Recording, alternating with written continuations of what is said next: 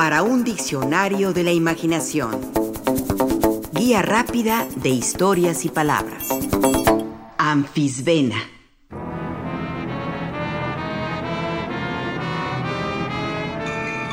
A Borges le atraían los seres fantásticos. Prueba de ello es ese delicioso y atractivo volumen titulado El libro de los seres imaginarios, escrito a la limón con Margarita Guerrero y publicado en 1957. Por sus páginas circulan criaturas tan míticas como el cancerbero, el catoblepas, el kraken, los silfos, el golem, el fénix chino, la esfinge, el uroboros, el mono de la tinta, los seres térmicos, el elefante que predijo el nacimiento del Buda y la anfisbena.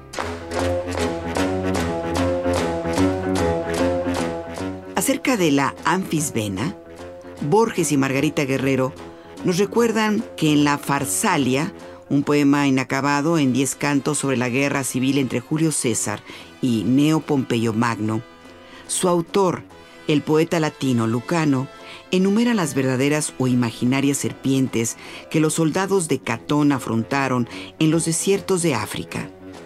Ahí están la parca, que ni esta como báculo camina, y el yáculo, que viene por el aire como una flecha, y la pesada anfisbena, que lleva dos cabezas.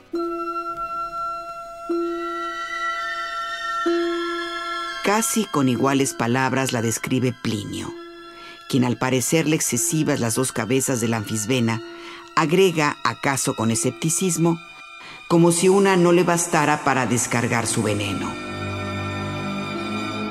Otro documento es menos sentencioso y más claro al describirla. La anfisbena es serpiente con dos cabezas, la una en su lugar y la otra en la cola, y con las dos puede morder y corre con ligereza, y sus ojos brillan como candelas. En el siglo XVII, Sir Thomas Brown observó que no hay animal sin abajo, arriba delante, detrás, izquierda y derecha. Y negó que pudiera existir la anfisbena, en la que ambas extremidades son anteriores. Agregan Borges y Guerrero que anfisbena, en griego, quiere decir que va en dos direcciones.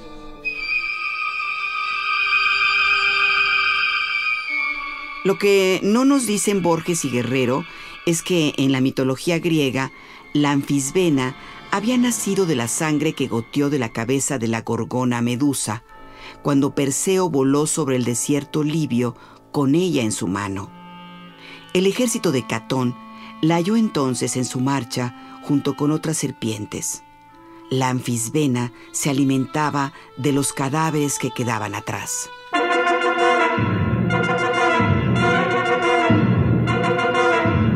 La anfisbena, según los registros mitológicos, tenía la facultad de regenerarse si se le cortaban alguna de sus partes o miembros. Era veloz, de movimientos rápidos y con la capacidad de rodarse para huir o capturar a su presa. Al tener dos cabezas, podía hacer dos actividades a la vez. Así, si una dormía, la otra estaba despierta si una lloraba, la otra reía. Vertía veneno por sus colmillos y no era de sangre fría, sino caliente, por lo que también podía cazar en el invierno o en regiones heladas. En su libro Especies del Caos, el escritor chapaneco Diego Suárez Rojas también nos ofrece un recuento, este sí muy narrativo, de muchas criaturas fantásticas, y entre ellas la de la anfisbena. En su cuento relativo a esta serpiente de dos cabezas, sitúa su nacimiento durante la invasión nazi a Stalingrado. Nace por curiosidades del destino de una joven embarazada que da a luz en medio del combate salvaje y frenético, lo que parece un bebé, pero en realidad es una serpiente.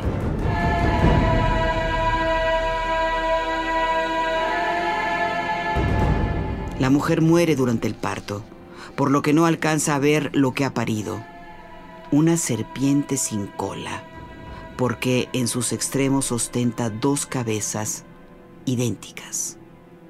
Una tiene ojos azules y la otra rojos y están unidas por un cuerpo lustroso. La serpiente bicéfala se mueve figurando el número 8 y se pierde entre las calles de Staligrado. La anfisbena se topa con un nazi y un soviético que luchan a muerte. La cabeza de ojos rojos abre sus fauces y arroja un líquido ambarino a los pies del nazi. De inmediato, la sustancia corrosiva se propaga por todo su cuerpo, dejando tan solo un montículo de carne chamuscada. En las Antillas y en ciertas regiones de América, el nombre de anfisbena, como informan Borges y Guerrero en el libro de los seres imaginarios, se aplica a un reptil que comúnmente se conoce como doble andadora, por serpiente de dos cabezas y por madre de las hormigas. Se dice que las hormigas mantienen a la anfisbena y esto es palpable en el mencionado cuento de Diego Suárez Rojas. En esta narración, mientras las fuerzas de Hitler y de Stalin pelean, no son los únicos enfrascados en una guerra, pues las hormigas y las serpientes están inmersas en un conflicto acaso más violento por dominar la tierra. Por eso la hormiga reina Mirmex ha enviado a la hormiga obrera Girar para descubrir nidos de serpientes. Es una hábil exploradora, con un gran olfato para seguir el rastro de víboras u otro tipo de reptiles. Así llega hasta donde está la anfisbena y de inmediato da la voz de alarma. Secundado por miles de hormigas, Girar aprovecha cuando la anfisbena duerme para cubrirla de flores de lavanda y valeriana que la inmovilizan. Cuando la anfisbena es llevada hasta la presencia de la hormiga reina, ésta la reconoce de inmediato. Dice, es la serpiente dual, capaz de destruir a la tierra y también de salvarla.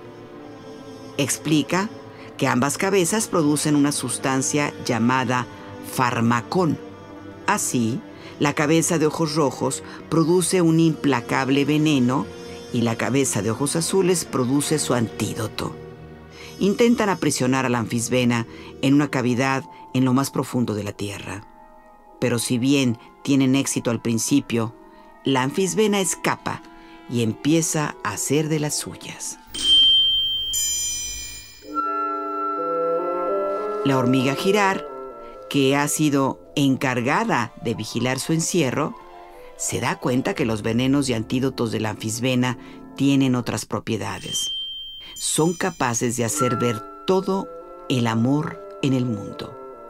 Un amor capaz de vencer todas las adversidades, pero también son capaces de hacer ver todo el odio del mundo, los horrores y las guerras, la sangre derramada, y la destrucción que nos espera. Por eso, la anfisbena se mueve en ochos. No es un ocho, sino el símbolo del infinito. La anfisbena, con sus dos cabezas, una terrible y otra salvadora, la historia entera de la humanidad, que por los siglos que han pasado y los siglos que vendrán, nos hace notar la guerra y la paz, la enfermedad y la salud, el odio y el amor pasados, presentes y futuros en todas las tareas humanas.